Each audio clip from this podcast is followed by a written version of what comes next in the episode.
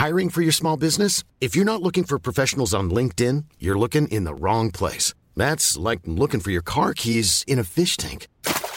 LinkedIn helps you hire professionals you can't find anywhere else, even those who aren't actively searching for a new job but might be open to the perfect role. In a given month, over 70% of LinkedIn users don't even visit other leading job sites. So start looking in the right place. With LinkedIn, you can hire professionals like a professional. Post your free job on linkedin.com slash people today.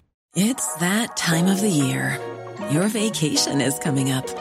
You can already hear the beach waves, feel the warm breeze, relax, and think about work. You really, really want it all to work out while you're away. Monday.com gives you and the team that peace of mind. When all work is on one platform and everyone's in sync, things just flow wherever you are. Tap the banner to go to Monday.com.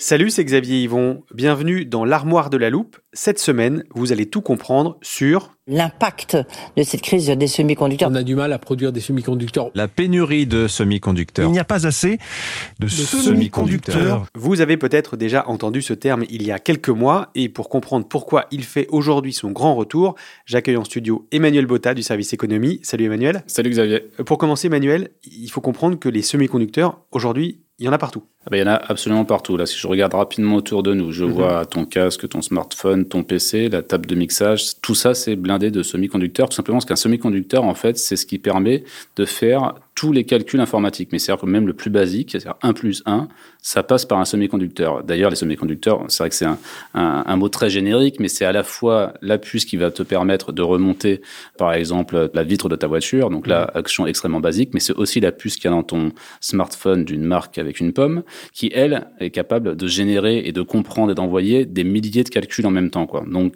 ça, regroupe une famille avec euh, différents, euh, différents modèles. Et concrètement, Emmanuel, ça ressemble à quoi un semi-conducteur? Alors, pour les plus anciens de nos auditeurs qui ont fait de la techno, mhm. vous avez certainement eu ces petits, euh, voilà, moi aussi, ces petits euh, circuits imprimés qu'on voit et qu'on voit aussi quand on fait tomber son smartphone. Eh ben, tous ces petits circuits imprimés, ces puces, sont remplis en fait de semi-conducteurs. Alors, il peut y en avoir quelques dizaines, quelques centaines, voire quelques dizaines de milliers, parce que les plus fins des semi-conducteurs sont beaucoup plus fins qu'un qu'un cheveu. Des semi-conducteurs qu'on trouve, donc tu l'as dit, un peu partout. Et justement, Emmanuel, il y a un autre terme qui est associé à celui de semi-conducteur, c'est le terme de pénurie. Oui, tout à fait. Donc il y a eu une pandémie qui vous a pas échappé, donc celle du Covid, effectivement, qui a légèrement déréglé le grand mécano du commerce mondial. Alors la première conséquence qu'a eu cette pandémie, c'est qu'effectivement, elle nous a tous, en tout cas une bonne partie de la population, poussé au télétravail. Qu'est-ce que ça a fait? On a acheté tous massivement des PC, des smartphones, des tablettes, bref, on s'est équipé. Mmh. C'est autant d'appareils qui sont remplis de semi-conducteurs. Donc là, la demande explose. Mmh. Problème, c'est que dans le même temps, dans les usines où sont fabriqués ces semi-conducteurs, usines qui sont pour l'essentiel à 80% en Asie, bah, les gens étaient malades et surtout il y a eu énormément de confinement parce que les pays asiatiques ont eu une politique de confinement assez forte. Troisième chose, dérèglement du fret maritime parce que de nombreux pays ont fermé leurs frontières ou parce qu'il n'y avait pas le personnel suffisant pour faire euh, tourner ces bateaux. Donc d'un côté, on a une demande qui explose, de l'autre, on a une offre qui s'effondre.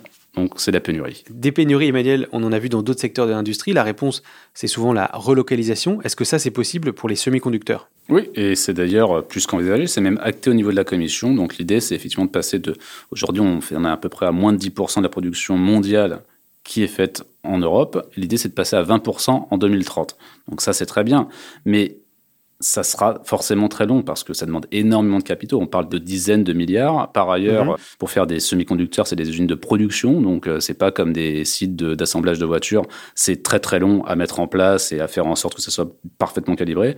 Troisièmement, il y a aussi la question dont on parle pas énormément, qui est celle des matières premières pour fabriquer ces semi-conducteurs. Je pense par exemple au néon, mhm. qui est un gaz en fait qui sert à alimenter les machines qui elles-mêmes servent à graver les semi-conducteurs.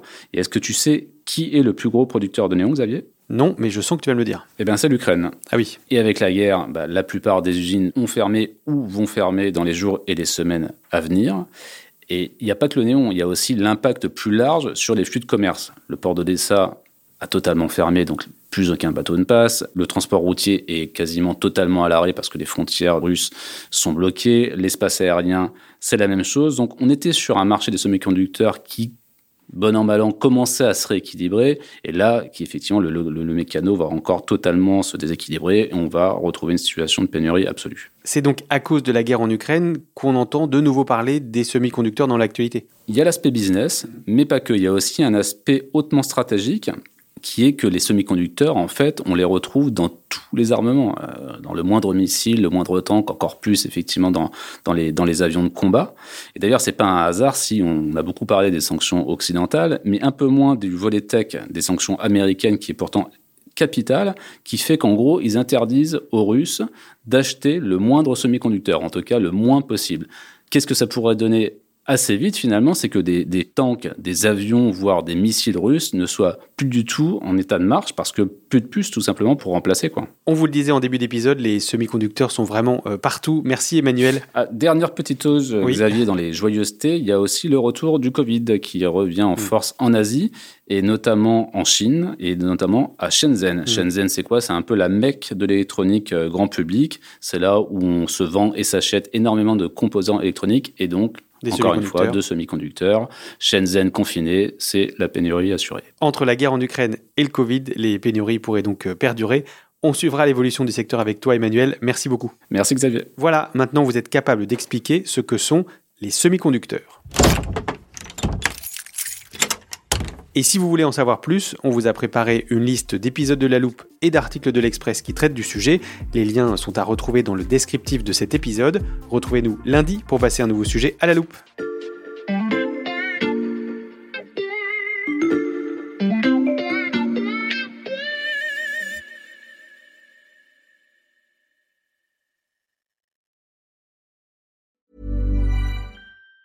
Even on a budget, quality is non-negotiable. That's why Quince is the place to score high-end essentials at 50 to 80% less than similar brands. Get your hands on buttery soft cashmere sweaters from just 60 bucks, Italian leather jackets, and so much more.